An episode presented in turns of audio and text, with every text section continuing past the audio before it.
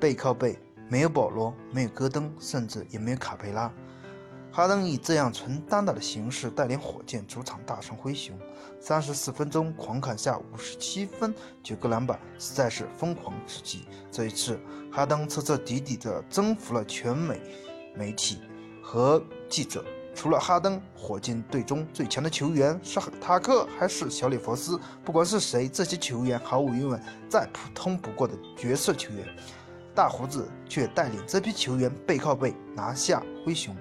来看看记者们都怎么说。有的说三十四分钟拿下五十七分，哈登真是他妈的太荒谬、太不合理。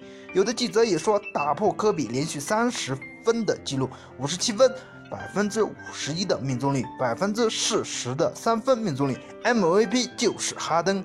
还有的说十七年前科比在灰熊身上拿下五十六分，今天同样面对灰熊，哈登以五十七分的方式超越科比。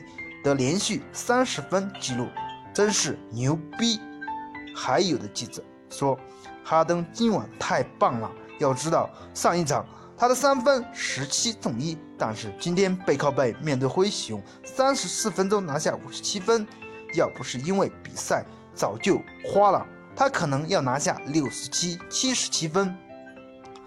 还有的记者说，不把 MVP 给哈登实在是天理不公。哈登这样的数据太不可思议。